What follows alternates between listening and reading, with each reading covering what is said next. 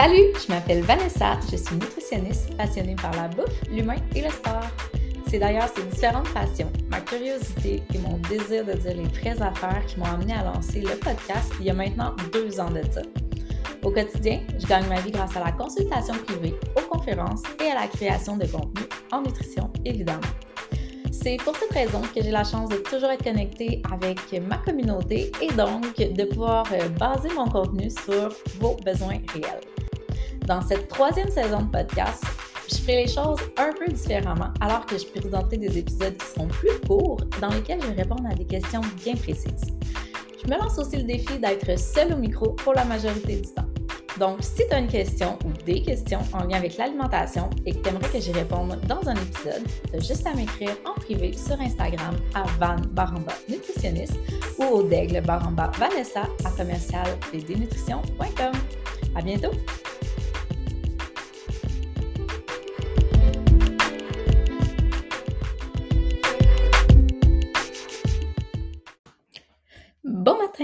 J'espère que tu vas bien et que tu profites bien euh, des journées qui rallongent, du beau temps qui se pointe tranquillement. On va finalement finir par avoir quelque chose qui ressemble à un printemps, puis pouvoir bouger un petit peu plus à l'extérieur. D'ailleurs, l'arrivée du beau temps, je trouve, fait bien le pont avec euh, l'épisode du jour. Aujourd'hui, je te parle d'alcool. Oui, tu as peut-être vu euh, sur les médias sociaux euh, au moment de la sortie des nouvelles recommandations en lien avec l'alcool, j'avais partagé d'entrée de jeu mes premières impressions et j'avais promis à ma communauté que j'allais investiguer davantage. Il y a dans le fond le rapport complet du, euh, du centre de dépendance là, qui, euh, qui est public, là, qui est publié, auquel on peut avoir accès si on veut davantage d'informations sur qu'est-ce qui motive le changement en lien avec les recommandations euh, de, de, consommation d'alcool. Puis, ben, je l'ai regardé, je l'ai lu. J'ai tout analysé tout ça pour que finalement, je, je sois en mesure de vous, de vous emmener davantage de renseignements euh, fait que ce que je vais faire aujourd'hui, en fait, c'est que je vais vous présenter les faits. Donc, c'est quoi finalement les, nouvelles recommandations? Qui est-ce qui travaille derrière ça? Qu'est-ce qui a motivé, en fait, le, les changements, le, fait de revoir un peu qu'est-ce qu'on proposait à, euh, à la population canadienne? Puis après, ben, je vais vous partager mon avis comme à l'habitude. Alors, là, ça serait que ce soit un petit peu moins fluide qu'à l'habitude comme épisode parce que je vous avoue que j'ai quand même beaucoup de notes. Ça a été euh, un travail de recherche un petit peu ardu. Donc, évidemment, j'ai plusieurs choses de noter, mais j'ai quand même essayé de faire ça bien rondement là, comme à mon habitude. Fait que la première chose à savoir, dans le fond, c'est, euh, ben, premièrement, c'est quoi? je pense qu'on peut commencer directement avec ça. C'est quoi les nouvelles recommandations si vous n'en avez pas entendu parler? Là, il y en a qui disent comme, ah, là, le gouvernement nous dit de boire moins de deux verres euh, par, euh, par semaine, nanana. Tu sais, le, le, gouvernement, il se mêle pas de ta consommation. Ça te revient.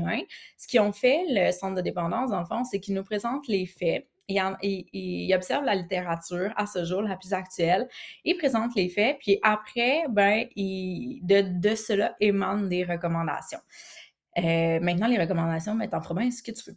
il y a des recommandations dans la vie, puis il y a des lois. Les recommandations, tu peux bien en faire ce que tu veux. Les lois, tu es un petit peu obligé de les suivre. fait que ça, ça te revient, mais au moins, tu as comme la lumière sur, ben, ça serait quoi les guidelines si tu veux mettre toutes les chances de ton bord en termes de santé? Puis encore là, tu sais, je garde un petit bémol parce qu'à la fin de l'épisode, je vais quand même vous partager mon avis par rapport à tout ça. Donc, le continuum qui est présenté par euh, les nouvelles recommandations, c'est que à zéro verre par semaine, ben, ça offre de nombreux bénéfices, par exemple une meilleure santé et un meilleur sommeil. Donc, ce que euh, le, centre de dépendance, là, puis les experts qui ont travaillé sur euh, le rapport disent sans équivoque, c'est que boire moins, c'est mieux, that's it. Comme il n'y aurait pas de genre Ah ouais, mais euh, si tu bois un petit peu plus pour être protégé des maladies cardiovasculaires, on en a parlé de ça il y a plusieurs années. Là, on disait que la petite coupe de vin rouge pouvait peut-être amener euh, une protection au niveau des, maladies cardiovasculaires. Euh, on n'en serait plus là. D'ailleurs, je vous en reparle un petit peu plus tard. ensuite, à deux verres ou moins par semaine, donc ça permettrait de généralement d'éviter les conséquences liées à l'alcool pour toi-même et pour les autres. Ensuite, de 3 à 6 verres standards par semaine, ben, c'est là, dans le fond, qu'on commence à être à un risque modéré, donc surtout de développer certains cancers. Donc, il y a sept cancers qui sont liés à la consommation d'alcool, euh, dont le cancer du sein et le cancer du, côlon, qui sont les, principaux, euh, les principaux ciblés. Ensuite, à 7 verres standards ou plus par semaine, ben, on augmente encore le risque. Donc, on commence à être dans un risque élevé. Finalement, ce qu'on dit, là, c'est qu'à 2 verres et moins, c'est un risque faible. De 3 à 6 verres, risque modéré. 7 verres ou plus par semaine, euh, c'est élevé. Puis là, euh, dans le fond, à 7 verres ou plus par semaine, ben, euh, le risque, il serait élargi. Donc, il ne serait pas juste au niveau des cancers, mais il serait aussi au niveau des maladies du cœur puis du risque de faire un AVC. Puis, au-delà de 7 verres, ben, ça serait une consommation e-, excessive, en fait. Puis, ça augmente radicalement le risque que ces conséquences surviennent. Donc, on dit aussi que de consommer plus de deux verres standards par occasion, euh, ça augmente euh, le risque accru de méfaits pour soi, le risque de blessure, le risque d'actes de violence, de violence. Puis on dit que si on est enceinte, on devrait vraiment éviter de boire, mais ça, c'était déjà dans les dernières recommandations. Alors, donc, première chose, la première question que je me suis posée, moi, c'est, ben, c'est qui, dans le fond, qui travaille là-dessus, là, ce fameux, euh, rapport-là? Donc, depuis tantôt, je fais mention du euh, Centre de dépendance. Donc, effectivement, c'est le Centre canadien sur les dépendances aux drogues et l'usage de substances qui, euh, de manière ponctuelle, donc comme il l'avait fait en 2011, étudie la littérature actuelle, se rassemble avec un comité d'experts pour émettre les recommandations à la population quant à la consommation d'alcool. Le rapport de 2011, il n'y avait pas de date d'expiration. En fait, s'il n'y a, pas, a pas des gens qui auraient levé un red flag pour dire comme Hey, je pense que genre ça fonctionne plus ce rapport-là, ben on n'aurait juste pas changé nécessairement. il était comme encore euh, correct. C'est pas comme, mettons, euh, il n'y a pas nécessairement de données de comme Ah, c'est un rapport qu'on doit remettre à jour à tous les 10 ans quoi que ce soit. tant que les experts considèrent que ça fait du sens, ce qui, ce qui est mis sur la table, ben ça demeure. Euh, fait que dans le fond, à part les fameuses personnes euh, du centre de dépendance, ben il y a d'autres personnes qui se sont penchées sur le sujet. Fait qu'on peut, euh, ils sont toutes nommés là, au début du rapport, mais dans le fond, c'est une, plus de 30 experts, des chercheurs, des médecins, du monde qui travaille dans la santé publique et du monde du centre de dépendance là, qui ont tous collaboré à la, à la réalisation de ce fameux rapport. intéressant de savoir aussi peut-être que c'est financé par Santé Canada. Donc, pourquoi justement les, ils, ont, cru bon de remettre les, euh, recommandations à jour? Euh, ben, premièrement, c'est qu'une analyse de la qualité de la rigueur euh, du rapport présenté en 2011 qui a été, qui puis, selon cette analyse-là, ben, le rapport, il était comme moyen. selon eux, le rapport semblait démontrer de nombreuses euh, limites et des biais, ce qui fait en sorte que euh, c'était pas nécessairement les recommandations les plus fiables du monde, ce qui est cool de le savoir comme dix ans plus tard.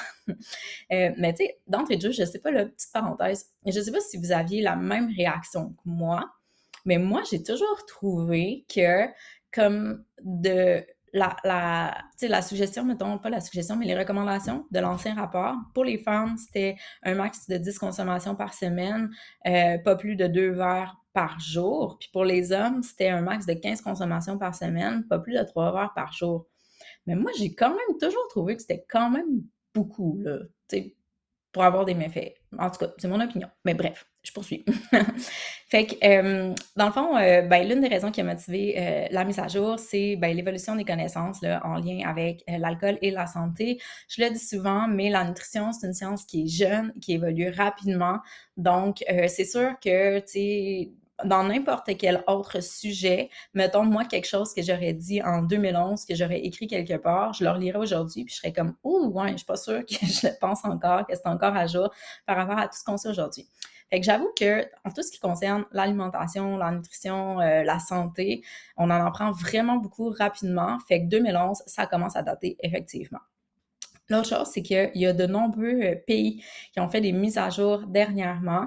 Euh, ils font référence notamment au Royaume-Uni, à la France, au Danemark, aux Pays-Bas et à l'Australie qui ont remis les recommandations à jour avec des modifications au cours des dernières années. Puis, euh, il y a aussi le comité d'experts avait comme désir d'inclure dans ses recommandations-ci euh, les, méfaits de la consommation en lien avec euh, la, société, la violence et la santé mentale. Donc, c'est des, des éléments qui n'avaient pas été tenus pour compte dans les précédentes recommandations. fait que voilà pour ça. Maintenant, l'autre question que je me suis ensuite posée, c'est, tantôt je disais, il y a vraiment un continuum. Tu sais, dans le fond, tu as comme le risque faible, le risque modéré, puis le risque élevé. Mais moi, je me suis tout de suite demandé quand j'ai vu ça, mais en fait, c'est quoi un risque faible? C'est quoi un risque modéré? Tellement subjectif, là. Un risque modéré, pour moi, peut apparaître comme étant un risque vraiment élevé, puis Genre, l'exemple, je fais du vélo de montagne, pour moi, c'est un risque faible à modéré. Pour ma mère, c'est un risque extrême. que ça dépend vraiment des personnes. donc, ce, qui, est, écrit finalement dans le rapport, c'est qu'un risque faible, ce qui est associé à deux consommations et moins par, euh, par semaine, ça signifie que à ce risque de consommation-là, il y a une personne sur mille qui pourrait vivre un décès prématuré en raison d'une maladie ou d'un accident lié à l'alcool. Fait que c'est pas 1% de chance, c'est 1 pour 1000 de chance, genre. Ensuite, le risque modéré, donc de 3 à 6 verres, c'est que à ce niveau de consommation d'alcool-là, il y a une personne sur 100 qui pourrait vivre un décès prématuré occasionné par une maladie ou euh, un accident qui implique l'alcool. Puis il n'y avait pas les euh, avait pas les chiffres là, pour euh, le risque élevé, mais j'imagine en fait que c'est justement plus élevé que 1% de chance. Fait que là au moins ça te permet de mettre ça en perspective. Puis là tu peux te dire comme peut-être que pour toi 1% c'est vraiment pas significatif, puis tu te dis crème je, suis vraiment prêt à prendre le risque de 1% pour boire mes 5 à 6 consommations par semaine. Bref, ça te regarde absolument que toi. Ensuite, donc là, ce que je trouvais aussi intéressant d'observer, c'est que, euh, bon, il y a différents paramètres de la santé, parce qu'encore là, tu sais, de dire, bon, il y a un risque sur la santé si tu consommes plus d'alcool, maintenant on vient d'un peu pondérer le risque, mais la santé, ça aussi, c'est quelque chose qui est très subjectif. Quand tu me dis qu'il y a un risque sur la santé, ben c'est quoi la santé précise? Tu sais, justement, tantôt, j'ai mentionné les maladies cardiovasculaires, les cancers, mais est-ce que c'est aussi justement la santé psychologique, la santé sociale? Est-ce que c'est euh, la santé cognitive? Tu sais, il y a, c'est très large la santé. Donc, dans le fond, à quoi est-ce qu'on s'expose? Puis c'est quoi les risques réels de la consommation d'alcool en lien avec la santé?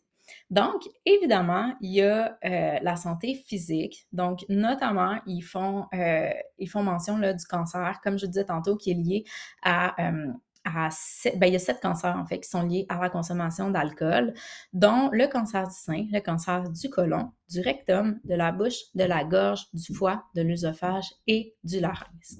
Et, selon la Société canadienne de cancer, de boire moins d'alcool, c'est l'une des dix principales habitudes à adopter pour prévenir le cancer. Ensuite, il y a des chiffres intéressants que j'ai trouvés sur euh, le, le, site de la Société canadienne de cancer. Puis là, tu sais, c'est là que on dit qu'on est comme, en tout cas, moi j'observais les chiffres que je trouvais comme ailleurs, dans, d'autres, euh, sur d'autres sites web, dans le fond, sur d'autres euh, sites d'association que euh, celui du centre de dépendance. Puis je trouvais qu'on s'éloignait quand même beaucoup là, des recommandations. Mais bref, là, je, fais une petite parenthèse d'avis. Là, je vous présente les faits.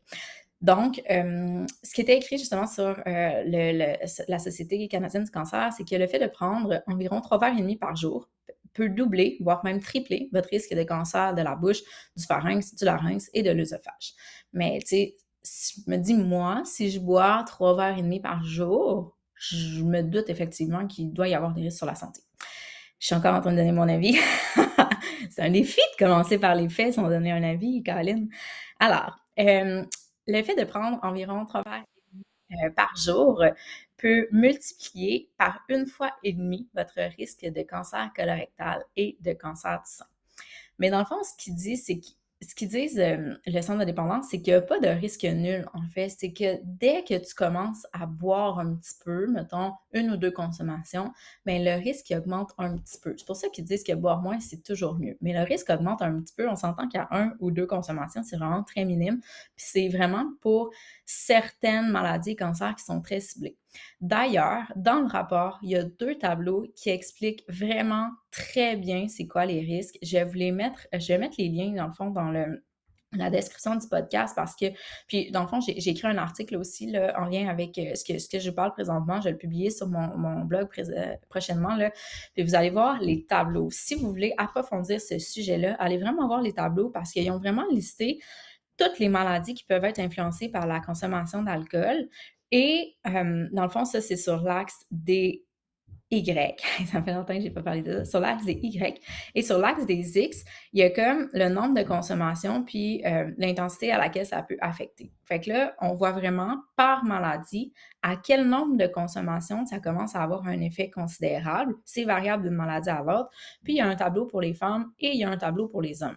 Fait que ce qui peut être intéressant d'observer, si c'est quelque chose qui vous inquiète, si c'est un sujet qui vous tient à cœur, c'est peut-être, est-ce que vous avez, vous, une prédisposition dans votre famille? Est-ce qu'au niveau génétique, il y a certaines maladies qui, euh, qui reviennent, sur lesquelles ça vous met déjà à risque d'un niveau génétique, d'aller observer si la consommation d'alcool, ben, c'est un facteur qui influence en plus ça. Ben, c'est sûr que dans ce cas-ci, vous seriez peut-être un petit peu plus à risque, puis ça vaudrait peut-être la peine, justement, de, euh, de modérer votre consommation d'alcool. Mais ce qu'il faut savoir aussi, c'est que quand on est dans, un facteur de risque, c'est qu'il y a toujours plusieurs facteurs de risque.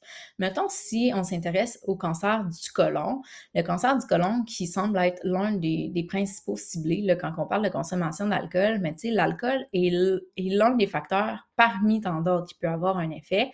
Puis là, je suis allée voir un peu dans le fond, c'était quoi les principaux facteurs de risque pour euh, le développement du cancer du côlon. Puis il y en a plusieurs genre la génétique, le surpoids, la sédentarité, une alimentation qui serait en fibres, une alimentation qui serait riche en viande rouge, euh, de la consommation de viandes qui sont cuites à température très élevée, la consommation de viande transformée, le diabète, etc.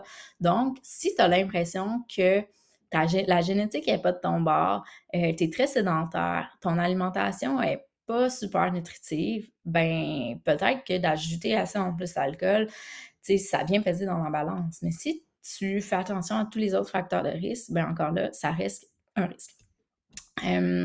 Alors voilà. Maintenant, ce qui était intéressant aussi, dans le rapport, ils ont peu parlé du risque de maladie cardiovasculaire, à part le fait, comme euh, je vous disais précédemment, que euh, effectivement, on, a comme réfuté l'argument euh, pour lequel on disait autrefois que la consommation d'alcool pouvait être favorable sur certaines maladies ischémiques. ça a comme été réfuté. Cela dit, pour regarder dans les tableaux, puis il semble y avoir un effet favorable sur un élément en lien avec la, santé cardiovasculaire à faible consommation d'alcool. Mais encore là, si ça peut être favorable pour une maladie, puis au travers de ça, il y a comme 10, 11 autres maladies pour lesquelles c'est pas protecteur, ben, tu sais, c'est de faire la balance, dans le fond, le pour et le contre aussi puis, l'autre chose qu'il faut savoir aussi, c'est que quand on identifie le vin rouge ou le vin blanc comme étant protecteur au niveau cardiovasculaire, bien souvent, c'est pas à l'alcool qu'on attribue les bienfaits, c'est plus au polyphénol. Donc, c'est pas dans, dans, le vin, c'est pas la molécule éthanol, c'est à la molécule polyphénol.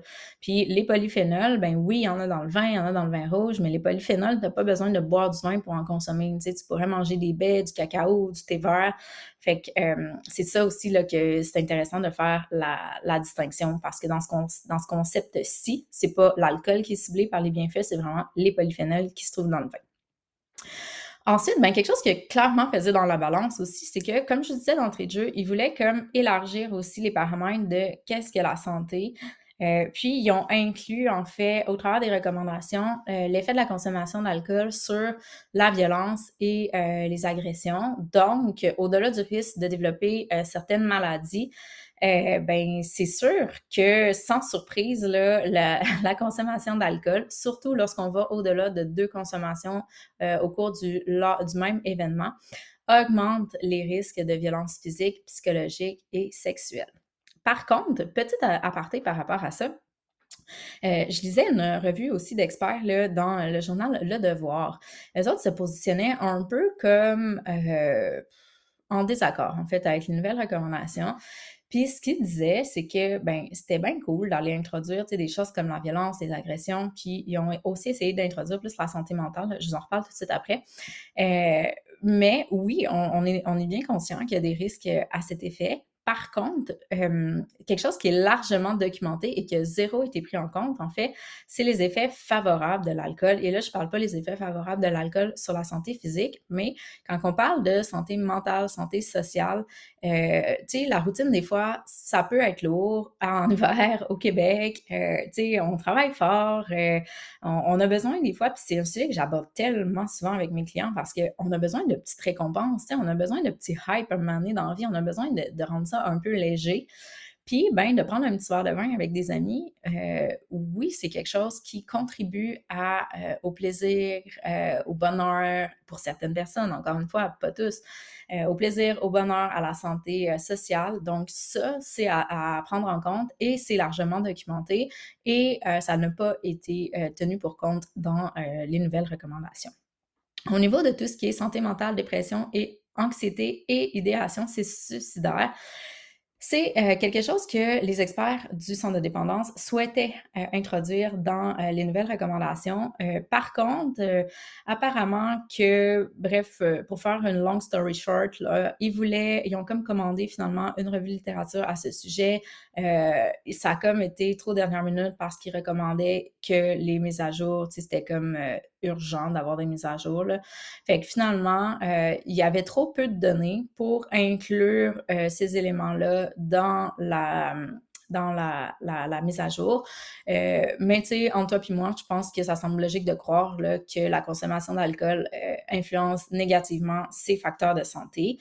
Euh, donc, la question qui reste, par contre, c'est à quel niveau de consommation est-ce que cette dernière interfère?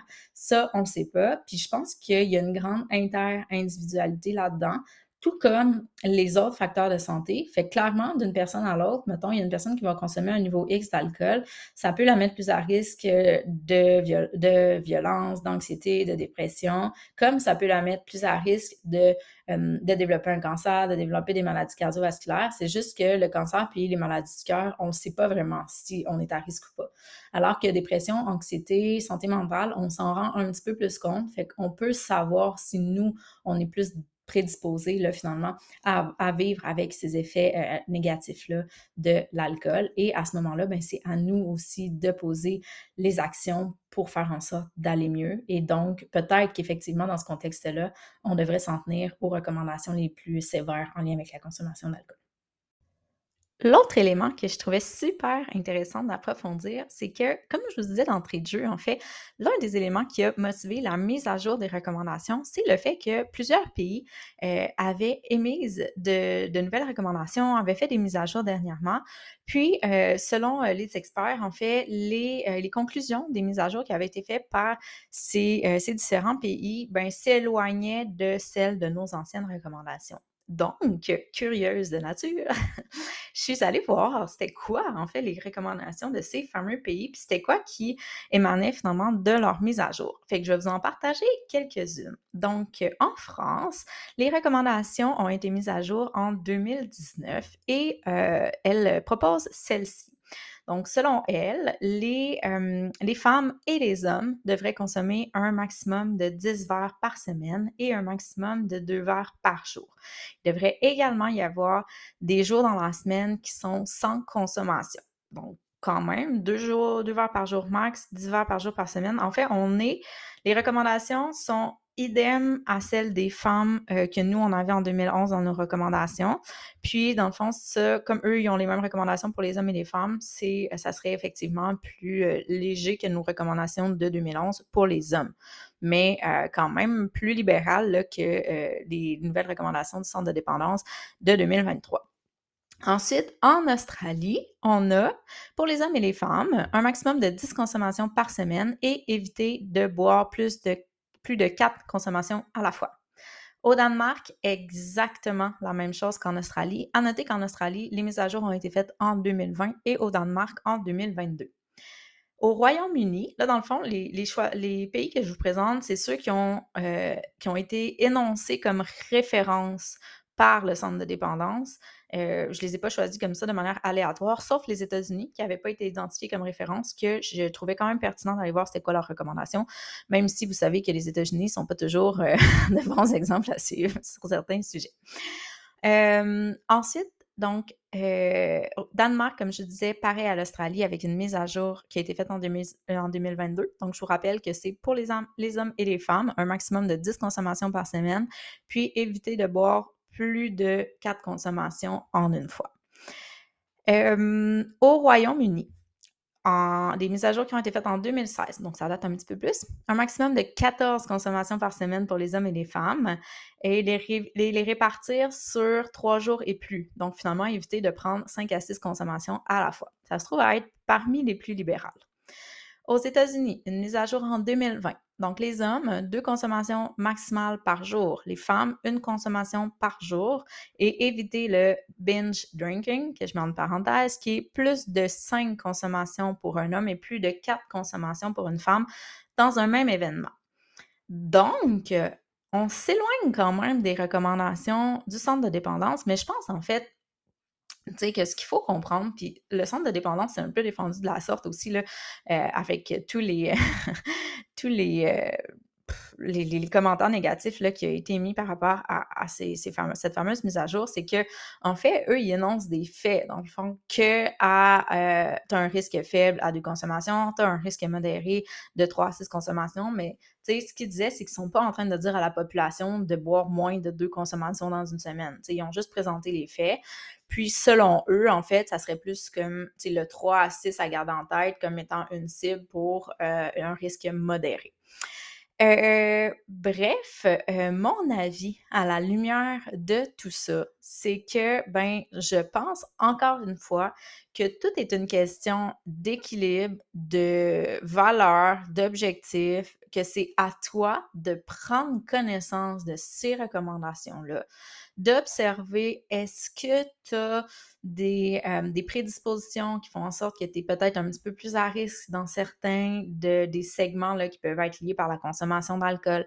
Est-ce que tu as tendance à toi-même te, te, mettre à risque quand tu consommes de l'alcool? Est-ce que tu as un tempérament plus violent, plus dépressif?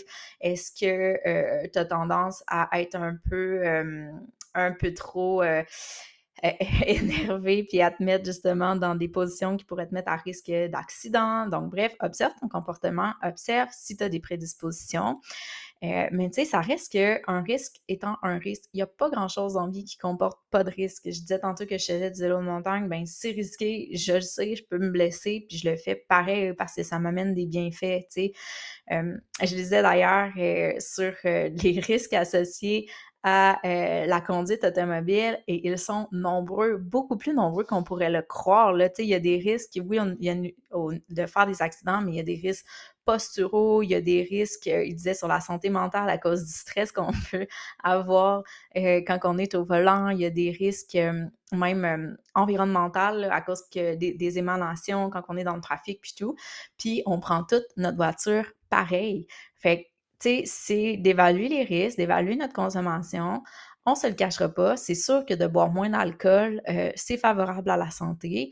Euh, mais si l'ensemble de tes habitudes sont bonnes puis que tu consommes six consommations d'alcool par semaine, ben peut-être que c'est correct. Si l'ensemble de tes habitudes de vie sont moins bonnes et qu'en plus tu consommes beaucoup d'alcool, ben peut-être que là, ça vaut la peine de revoir tes habitudes de vie, mais encore là, ça appartient à nul autre qu'à toi. Fait que j'espère que ça, vous a aidé à faire un peu la lumière sur les nouvelles recommandations, euh, pourquoi est-ce qu'ils ont euh, aussi, autant changé, est-ce que finalement le centre de dépendance recommande vraiment de boire moins de deux consommations par semaine sinon tu es alcoolique? On entend ça des fois, mais non, c'est pas ça en fait. Euh, fait que tu sais, je pense que ça demandait un peu de nuance, donc d'où la pertinence de le mettre dans mon épisode de podcast. puis j'espère que ça vous aide à faire la lumière puis à prendre des décisions qui sont éclairées par rapport au sujet de l'alcool. Donc, sur ce, je vous souhaite une magnifique semaine, puis on se retrouve la semaine prochaine pour un autre épisode. Bye bye!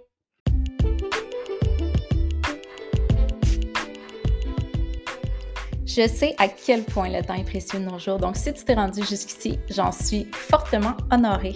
Je t'invite à me suivre sur les médias sociaux, Van Nutritionniste sur Instagram ou à consulter mon site web pour plus d'informations à mon sujet et sur la nutrition, www.vdnutrition.com. Bye!